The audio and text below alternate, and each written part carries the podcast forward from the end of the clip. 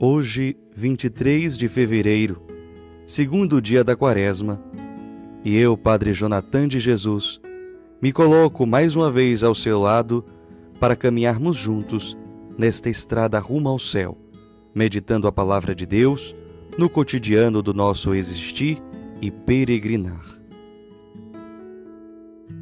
A quaresma possui o grande poder de nos recentralizar tocar em aspectos de nossas vidas que negligenciamos ou até mesmo auto-sabotamos, como por exemplo os da liturgia de hoje. No Evangelho segundo Lucas, capítulo 9, versículos de 22 a 25, Jesus fala sobre sofrimento e morte. Diante destes dois temas, nós sempre nos escandalizamos ou fugimos. Nós vivemos na sociedade da analgesia, ou seja, nós repulsamos a dor, o sofrimento e até mesmo o tédio. A morte parece nossa grande inimiga e estamos longe de dar o salto de São Francisco de Assis, de integrá-la ao nosso viver e chamá-la de irmã. Queremos que o tudo material seja para nós eterno, mas sempre nos vemos insaciáveis. Quanto mais temos, mais queremos. Na cultura do conforto e do bem-estar, nos parece difícil a proposta de discipulado de Jesus? Se alguém me seguir, renuncie a si mesmo. Opa, que desafio grande! Um convite a descentralizar o nosso aliado mais destrutivo, o ego. Jesus nos convida a fugir da autorreferência, no eu como o próprio Deus, dos egoísmos de, que, de querermos que o mundo orbite ao nosso redor e centralizar o senhorio de Jesus, que faz com que, as, que nos superemos do eu para o nós. E esse caminho é feito de uma decisão madura e consciente. Nos diz Jesus: tome sua cruz, ou seja, assuma com responsabilidade a sua vida, assuma com responsabilidade as suas escolhas. Quando se trata do bônus da vida, sempre atribuímos a vitória a nós mesmos. Mas quando se trata do ônus, das mazelas, dos insucessos, terceirizamos as responsabilidades. Sempre é o outro o meu inferno, sempre é o outro o meu lobo. A lógica do discipulado de Jesus é clara e objetiva. Precisamos ser discípulos abertos ao outro e não ensimesmados. Discípulos que confrontem a cultura do individualismo com a cultura da comunhão, que migrem do eu para o nós, que assumam com responsabilidade as realidades dos próprios estados de vida, que entendam que é necessário ter sem possuir e que é, é tudo perder para tudo receber, ou melhor, para o tudo receber. Essa lógica nos é bem explicitada por São João da Cruz no seu poema famoso Subida ao Monte Carmelo, do qual iremos finalizar esta nossa reflexão de hoje. Escreve São João da Cruz: Para chegares ao que não sabes, hás de ir por onde não sabes. Para chegares ao que não gozas, hás de ir por onde não gozas. Para viveres ao que não possuís, hás de ir por onde não possuis.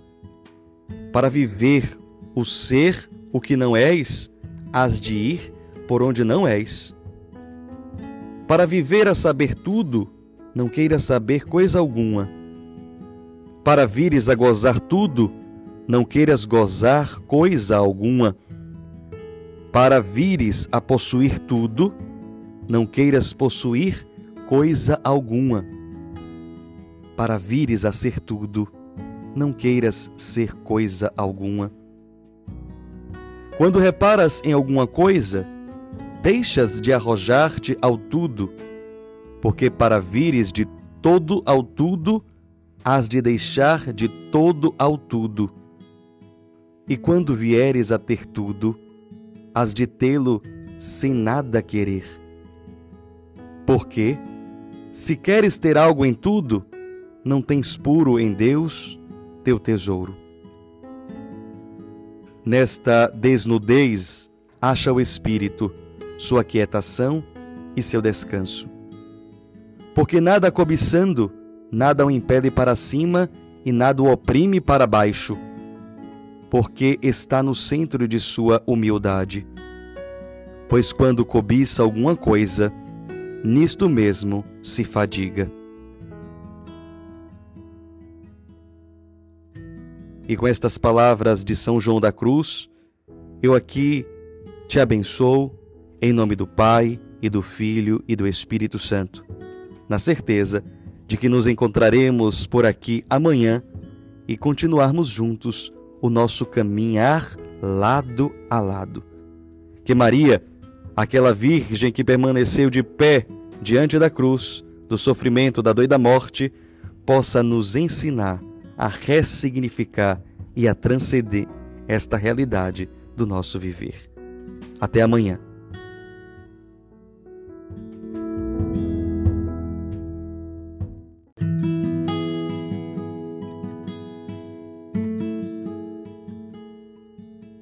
Vinte e quatro de fevereiro, terceiro dia da quaresma, e eu, Padre Jonathan de Jesus, me coloco ao seu lado para caminharmos juntos nessa estrada rumo ao céu, meditando a palavra de Deus no cotidiano do nosso existir e peregrinar. Hoje é a primeira sexta-feira da Quaresma, dia próprio da meditação da Paixão do Senhor. Somos convidados a rezar a Via Sacra. Assim, também como intensificar uma prática muito comum dos cristãos, sobretudo neste tempo quaresmal, o jejum. E hoje o tema do jejum aparece em nossa liturgia, tanto na primeira leitura, extraída de Isaías 58, de 1 a 9, como no Evangelho segundo Mateus 9, de, 15, de 14 a 15. Vejamos, a prática do jejum precisa ser vista por nós por, com muita maturidade, pois tantas vezes é uma prática muito mal compreendida, até mesmo extremada. Alguns relativizam, outros radicalizam, alguns esoterizam e outros egocentrizam. O que eu quero dizer é que a prática do jejum precisa vir acompanhada pela virtude da humildade. Sem ela, é impossível obter os lucros desta mortificação.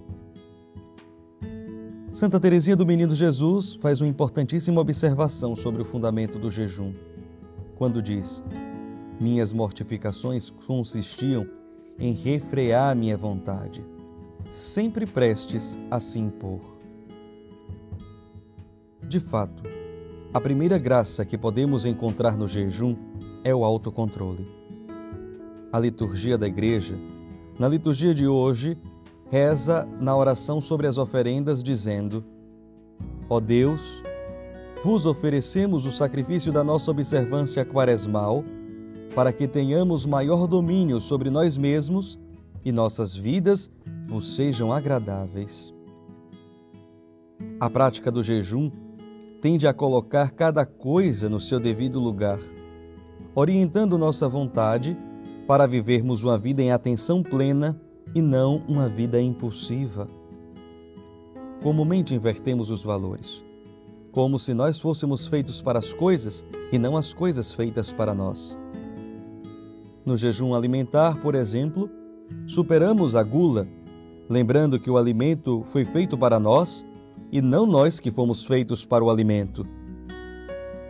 E deste exemplo extraímos muitas coisas que prejudicam nossas vidas. O jejum não precisa me fazer mal, mas precisa me fazer bem. Como, por exemplo, renunciar ou diminuir a ingestão de açúcar, sal, café, álcool, fumo, refrigerante, tudo que é excesso e faz mal à minha vida, à minha saúde.